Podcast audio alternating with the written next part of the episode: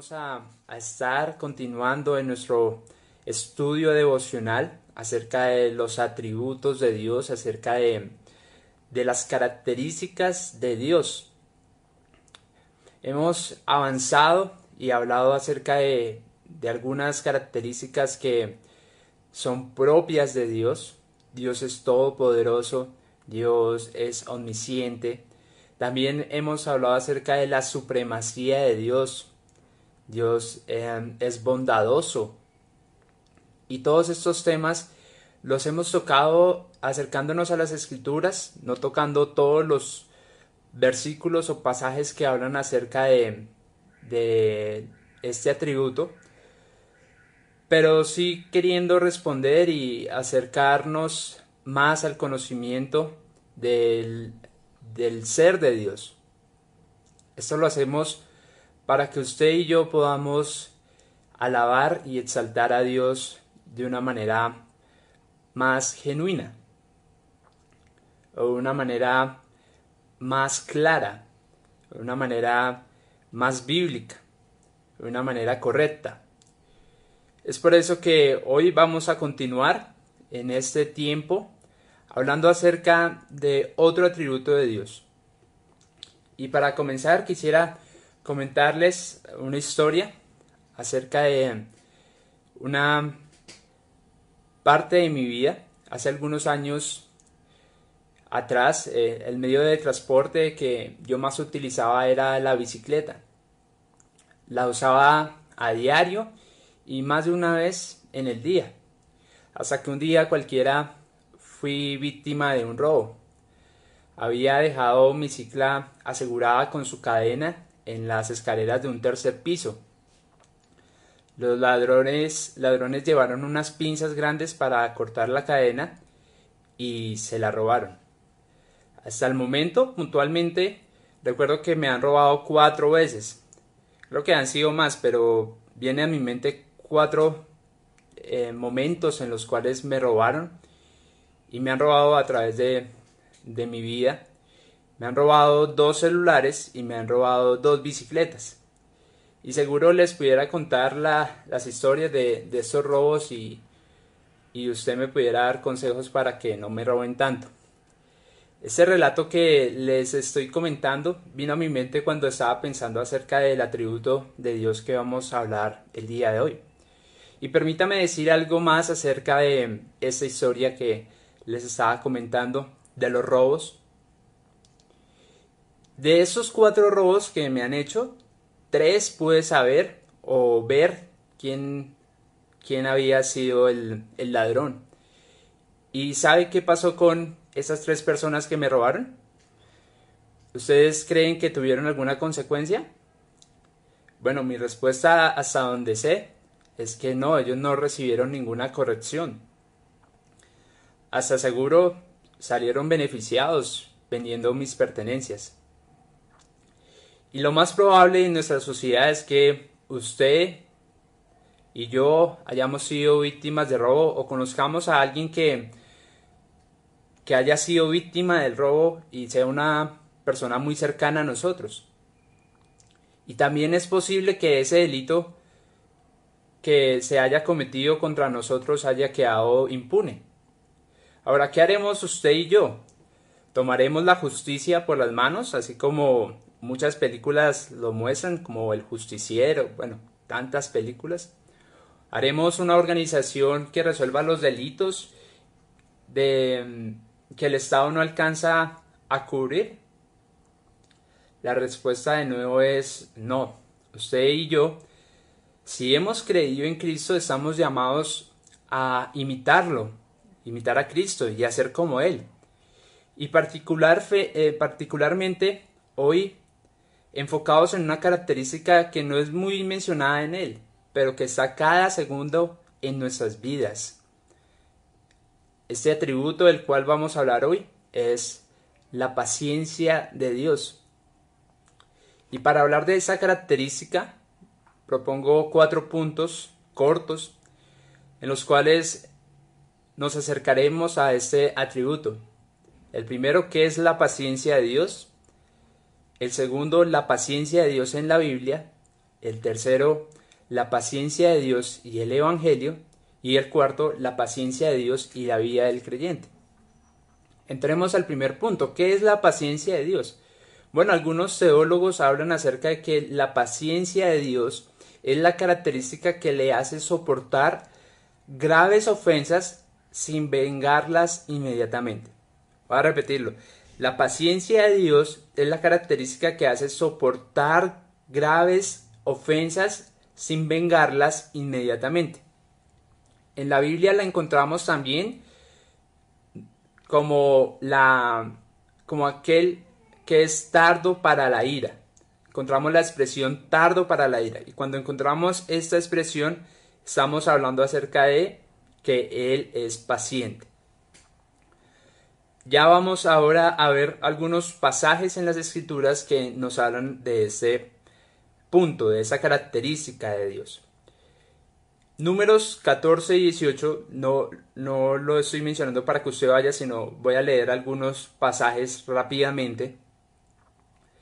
Y ese pasaje dice, Jehová, tardo para la ira y grande misericordia, que perdona la iniquidad y la rebelión, aunque en ningún modo tendrá por inocente al culpable, que visita la maldad de los pobres sobre los hijos hasta los terceros y hasta los cuartos.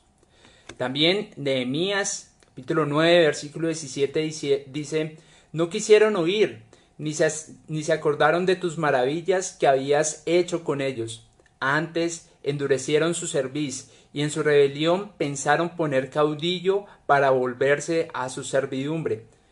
Pero tú eres Dios que perdonas, clemente y piadoso, tardo para la ira y grande misericordia, porque no los abandonaste. El Salmo 86, 15 también dice, Mas tú, Señor, Dios misericordioso y clemente, lento para la ira y grande en misericordia y verdad. Ahora voy a mencionar otros pasajes en los cuales sí quiero quedarme unos minutos más tratando de ahondar acerca de este atributo. Éxodo capítulo 34, versículo 6, si usted quiere acompañarme a, a este pasaje, acá sí me gustaría que usted me acompañara. En Éxodo capítulo 34,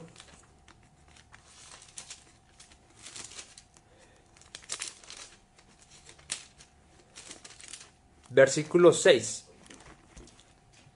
Dice, y pasando Jehová por delante de él, proclamó, Jehová, Jehová, fuerte, misericordioso y piadoso, tardo para la ira y grande en misericordia y verdad. Este pasaje que traemos a este tiempo habla acerca indudablemente de la paciencia de Dios o que Él es tardo para la ira, pero fíjese que estos versículos que hemos leído tienen una conexión importante con la misericordia y la piedad de Dios. ¿Qué estaba pasando en ese contexto? A grandes rasgos lo que podemos ver es que el pueblo de Dios había pecado y el pueblo de Dios había deshonrado a Dios a través de la adoración a, a los ídolos a otros dioses, a dioses que ellos habían creado. Y lo que podemos encontrar acá es que en capítulos anteriores es que el pueblo de Dios había creado un becerro de oro para que para adorarle a ese becerro. Lo que estaban haciendo era cambiar la adoración a Dios a un algo creado. Y más adelante entonces ya entramos al capítulo 34 en el que estamos y Dios ahora habla con Moisés y le, está diciendo en el versículo 1 y Jehová dijo a Moisés alízate dos tablas de piedra como las primeras y escribiré sobre esas tablas las palabras que estaban en las tablas primeras que quebraste. ¿Qué podemos ver acá? Que Dios estaba mostrando su favor para con el pueblo a pesar de que él, este pueblo no lo merecía. ¿Qué merecía el pueblo? El, pueblo merecía condenación de parte de Dios. El pueblo merecía el, la exhortación, merecía la ira de Dios que cayera sobre ellos. Pero ¿qué hizo Dios? Dios tuvo misericordia con ellos. ellos eh, Dios fue tardo para la ira. Dios fue piadoso con ellos. Así que él ordenó a Moisés crear de nuevo o alisar de nuevo dos tablas de piedra en los cuales iba a plasmar de nuevo los mandamientos. Encontramos entonces acá en esos pasajes que Dios, a pesar de poder tener todo el poder para aplacar a un pueblo, para exterminar a un pueblo, no lo hizo por amor a su nombre y porque fue tardo para la ira, fue misericordioso, fue piadoso. Encontramos ahora que la palabra de Dios nos está hablando, nos está diciendo que Dios fue tardo para la ira con su pueblo. Avancemos en un pasaje más y para eso quiero que vayamos a Jonás. En este también me quiero quedar unos minutos más para entender un poco qué es lo que estaba pasando en esa historia y en ese libro. Recordemos que Jonás hace parte de los profetas en el Antiguo Testamento, en las Escrituras. Y Jonás es comisionado por Dios para ir a predicar a Nínive. Recordemos un poco qué es lo que pasa acá con Jonás para estar hablando acerca de la paciencia de Dios y para hablar acerca de que Él es lento para la ira. En Jonás capítulo 1 vemos que Dios comisiona a Jonás con una tarea. ¿Y cuál es? Ya la mencioné.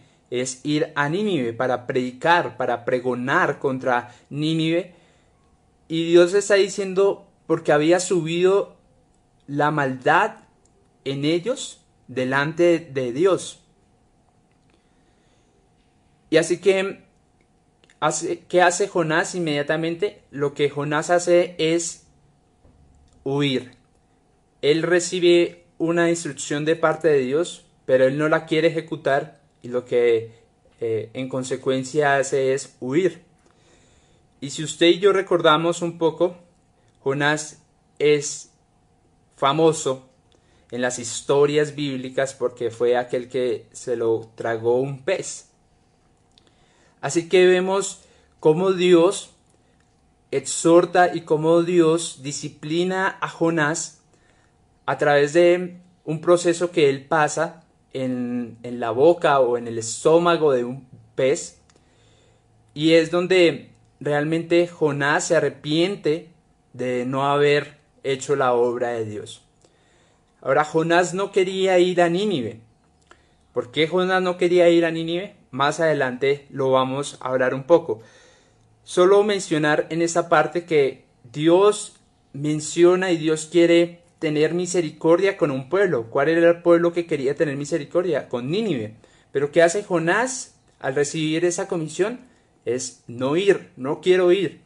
Y usted seguro podrá tener un poco más de tiempo para leer esos cuatro capítulos y entender que Jonás escapó.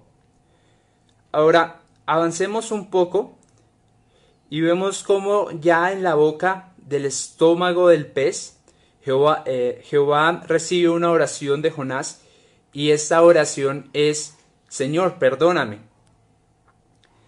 Dice el capítulo 2, versículo 1, Entonces oró Jonás a Jehová su Dios desde el vientre del pez y dijo, Invoqué en mi angustia a Jehová, y él me oyó. Desde el seno del Seol clamé, y mi voz oíste.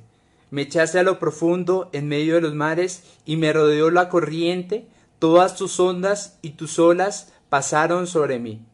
Y continuamos leyendo y encontramos que Dios ahora eh, extiende su misericordia, extiende su favor para con Jonás. Y dice el versículo 10, y mandó Jehová al pez y vomitó a Jonás en la tierra. Vamos a la segunda parte. Otra vez Dios va a hablar a Jonás y le va a dar la misma comisión. Capítulo 3 dice, vino palabra de Jehová por segunda vez a Jonás diciendo, levántate y ve a Nínive. Vemos cómo Dios, eh, todos los atributos que hemos hablado, acá vemos la inmutabilidad de Dios. Dios no cambió en la comisión que le iba a dar a Jonás. Dice, versículo 2, levántate y ve a Nínive, aquella gran ciudad, y proclama en ella el mensaje que yo te diré. ¿Qué hizo Jonás ahora? Ahora sí fue. Y después de proclamar, el rey de Nínive lo que va a hacer entonces es arrepentirse y junto con su pueblo se arrepienten. Dice el versículo 9 del capítulo 3, ¿quién sabe si se volverá y se arrepentirá a Dios y se apartará del ardor de su vida y no pereceremos? Y vio Dios, versículo 10, lo que hicieron, que se convirtieron de su mal camino y se arrepintió del mal que había dicho que les haría y no lo hizo. ¿Qué pasó acá? Encontramos entonces que Dios le manda un mensaje a Nínive que se arrepintieran de su maldad porque iban a ser destruidos, porque la ira de Dios iba a caer sobre Nínive, pero Jonás no quiso, luego se arrepiente y vuelve y ahora sí va a Nínive y efectivamente pasa lo que Dios estaba esperando, que Nínive se arrepintiera. Pero ahora vamos a ver cuál fue la respuesta de Jonás. Jonás dijo en el capítulo 4, versículo 1, pero Jonás se apesadumbró en extremo y se enojó. Dios tuvo lentitud de ira para con el pueblo de Nínive, pero la ira de Jonás estuvo acá reflejada y él estaba diciendo acá a Jehová, ahora, oh Jehová, ¿no es esto lo que yo decía estando aún en mi tierra? Por eso me apresuré a huir a Tarsis, porque sabía que tú eres Dios, clemente y piadoso, tardo en enojarte y de grande misericordia, y que te arrepientes del mal. Y fue el enojo de Jonás tan grande que dice en el versículo 3, ahora pues, oh Jehová, te ruego que me quites la vida, porque mejor me es la muerte que la vida.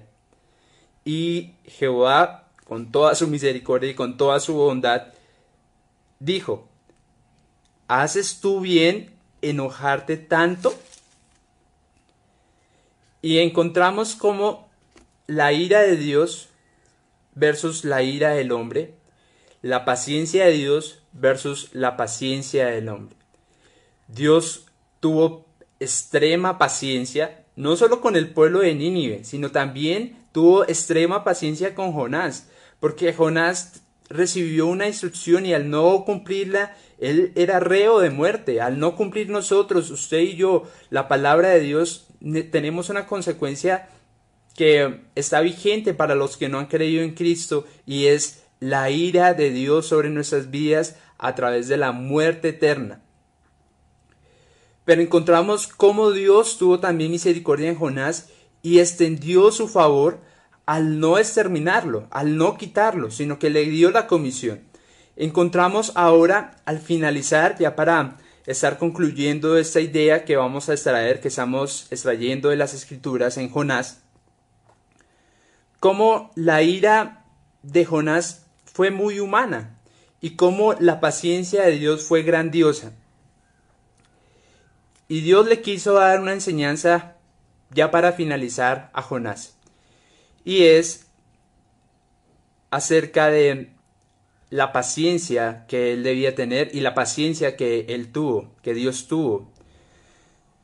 Dice el versículo 6 del capítulo 4, y preparó Jehová Dios una calabacera la cual creció sobre Jonás para que hiciese sombra sobre su cabeza y le librase de su malestar, y Jonás se alegró grandemente por la calabacera. Pero al venir el alba del día siguiente, Dios preparó un gusano, el cual hirió la calabacera y se secó. Y aconteció que al salir el sol, preparó Dios un recio viento solano, y el sol hirió a Jonás en la cabeza, y se desmayaba. Y deseaba la muerte, diciendo, mejor sería para mí la muerte que la vida. De nuevo encontramos cómo, cómo la humanidad del hombre se ve reflejada en Jonás. Versículo 9. Entonces dijo Dios a Jonás, ¿tanto te enojas por la calabacera? Y él respondió, mucho me enojo, hasta la muerte. Versículo 10. Y dijo Jehová, tuviste tú lástima de la calabacera en la cual no trabajaste, ni tú la hiciste crecer, que en espacio de una noche nació y en espacio de otra noche pereció, y no tendré yo piedad de Nínive, aquella gran ciudad donde hay más de ciento veinte mil personas que no saben discernir entre su mano derecha y su mano izquierda y muchos animales? Entonces es grandioso como vemos en Jonás la paciencia de Dios y la impaciencia del hombre. Cómo vemos que Dios está hablando a nuestros corazones y nos exhorta a entender que la paciencia que nosotros como hombres, como personas tenemos, no es nada comparada a la paciencia de Dios y, como la, y la tardanza de la ira de Dios. Encontramos cómo Dios hace la comparación a Jonás y les está diciendo, usted, Jonás, se aceleró, se enojó porque yo destruí una calabacera, es como podríamos decirlo, una especie de plantas que cubría toda su, su cabeza. Usted se enoja por eso y le hacía sombra. Usted se enoja por eso, le está diciendo Dios a Jonás, pero usted no se enoja por toda esa cantidad de personas que se iban a morir, que iban a, a a ser condenadas a muerte. Y es así donde termina, como termina el relato en Jonás. Encontrando de nuevo en esos capítulos y en esos versículos cómo Dios habla acerca de que Él es lento para la ira. Seguro que nosotros podríamos pensar acerca de, de cómo Dios ha sido paciente con nosotros. Y al pensar en esto, podríamos, deberíamos, usted y yo, agradecerle a Él y alabarle. Vamos a entrar al tercer punto y es la paciencia de Dios y el Evangelio. ¿Cómo conectamos esa característica con el mensaje central de las Escrituras que es Cristo? Y para conectar este mensaje quiero recordar lo que mencioné acá al principio, en la introducción. Y esa historia que utilicé, yo me presenté como víctima, víctima de, la paciencia de Dios. Y todos pudiéramos lamentarnos de ver cómo la justicia de Dios o la justicia eh, de, este, de las autoridades que nos gobiernan no surge a favor de nosotros cuando lo necesitamos. Pero lo más importante en este caso es que pensemos en la otra cara de la moneda, en los momentos en que la justicia y la ira de Dios no ha venido sobre nosotros cuando hemos sido ya no las víctimas, sino que ahora hemos sido los victimarios. Es decir, cuando merecíamos la ira de Dios, por haber cometido el pecado que hemos cometido. Nosotros merecíamos la ira de Dios cuando no habíamos sido rescatados por Jesús. El salmista en el capítulo 7 dice el versículo 10, mi escudo está en Dios, que salva a los rectos de corazón. Dios es juez justo y Dios está irado contra el impío todos los días. Antes de haber sido regenerados o haber nacido de nuevo, usted y yo pudimos ser fulminados de manera instantánea en el más pequeño e insignificante, entre comillas, en el más pequeño e insignificante pecado que pudimos cometer. La ira de Dios estaba vigente en nosotros y era justo que cayera sobre nosotros su condenación.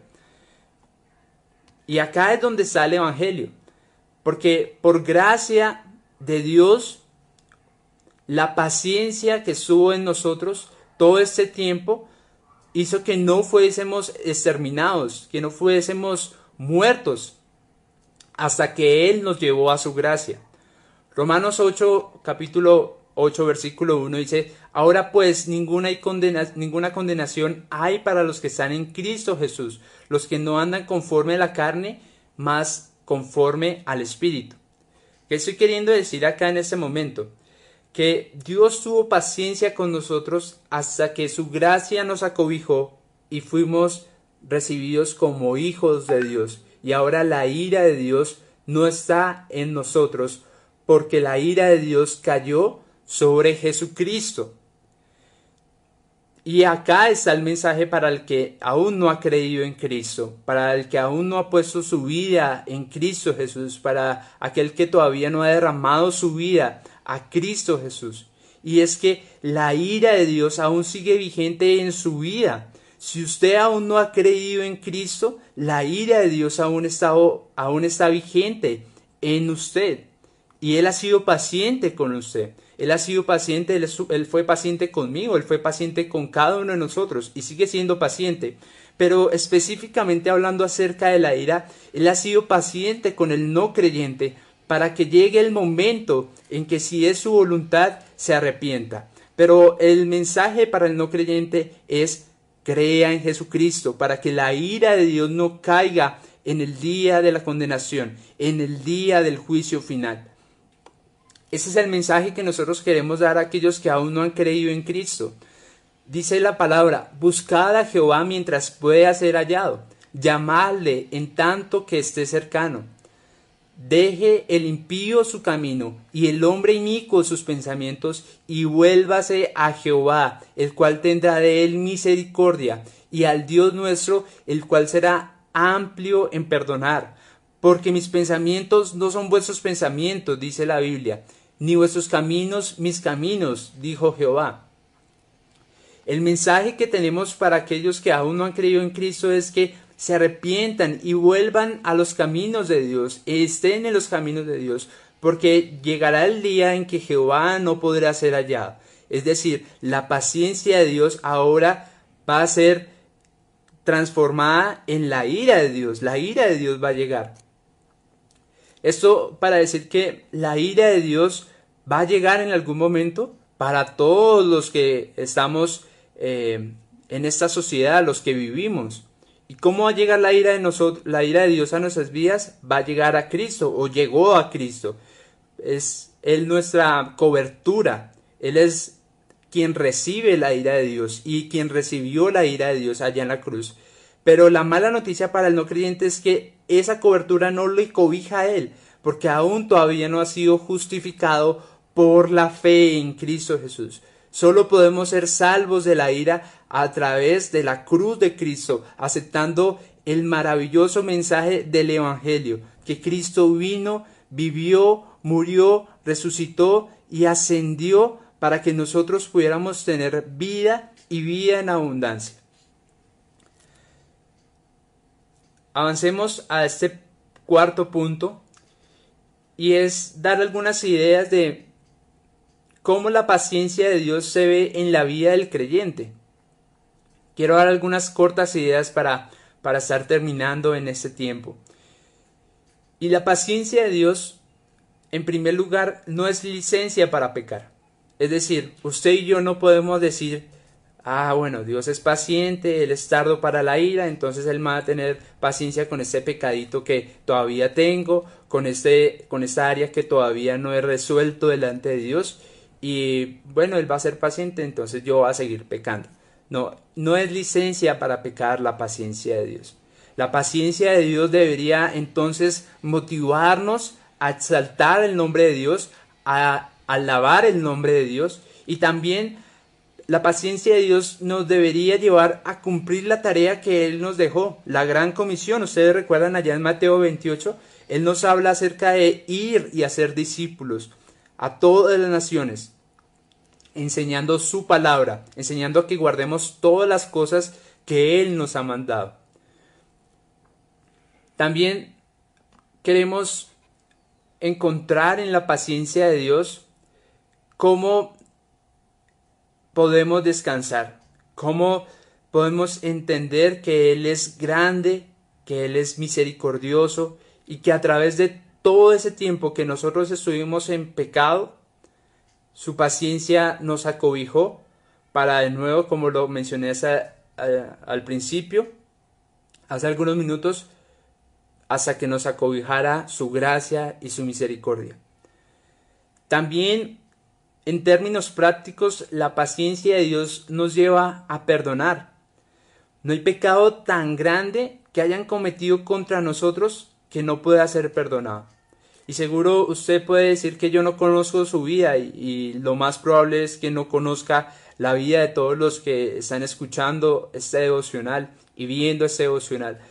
Pero hay alguien que conoce toda su vida, hay alguien que conoce todo su ser y todo mi corazón, el que escudriña el corazón hasta lo más profundo y es Cristo y es Dios mismo y Él creyendo o mejor y Él conociendo su corazón sabe que no han cometido ningún pecado tan grande que no pueda ser perdonado.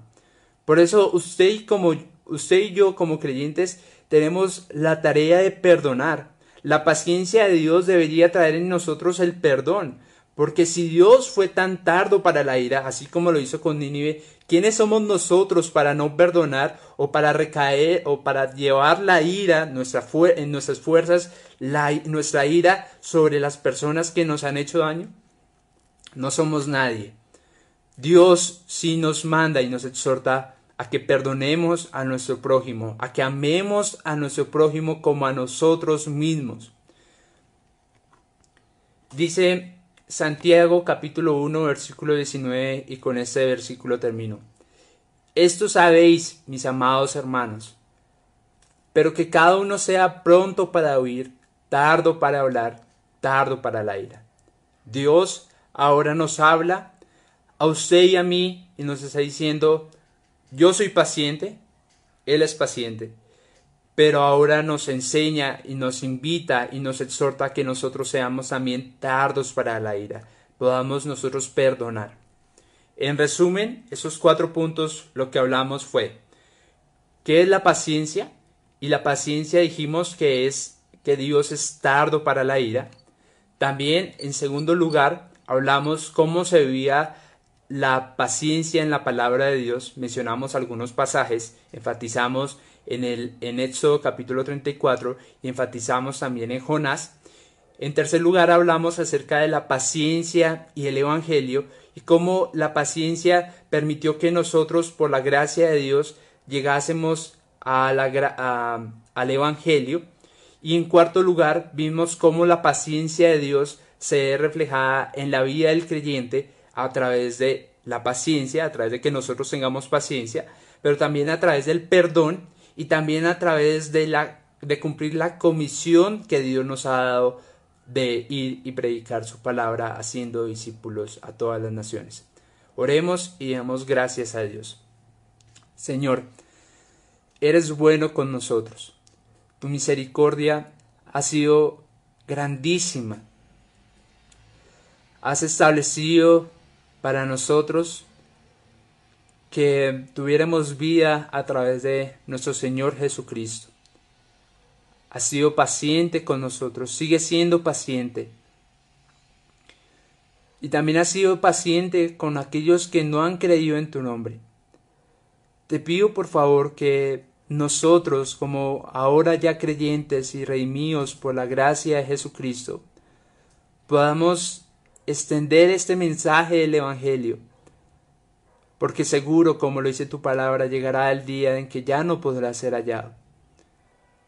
Señor, que nosotros no podamos, o mejor, que nosotros podamos ir a predicar el Evangelio, que podamos ir a compartir el mensaje de la buena noticia a los que nos rodean, a nuestros seres queridos, a nuestras familias, a aquellos que también nos acompañan en el trabajo, Permítanos predicar tu maravilloso mensaje a aquellos a quien tú todavía has sido tardo para la ira. No sabemos si ellos se arrepentirán, pero sí sabemos que es la noticia que va a salvar muchas vidas, las vidas que tú ya has predestinado. Te pido que si hoy hay algún creyente o un no creyente que está escuchando ese mensaje, traigas fe a su corazón, traigas vida a su corazón, traigas arrepentimiento a su corazón y le permitas ver con los ojos que tú ves cómo tu mensaje, como tu palabra, como tu presencia es la plenitud de gozo, como en ti podemos ser rescatados de la ira tuya misma. Gracias te damos en Cristo Jesús.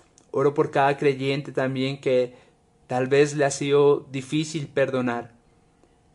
Señor, ¿quiénes somos nosotros para no perdonar? Si tu ira ha sido apaciguada por Cristo Jesús, ¿quiénes somos nosotros para no perdonar a aquellos que nos han hecho daño? ¿Quiénes somos nosotros para imponer la ira sobre los que nos han hecho daño? Permítenos ser tardos para la ira, así como tú lo eres, Dios. En Cristo Jesús.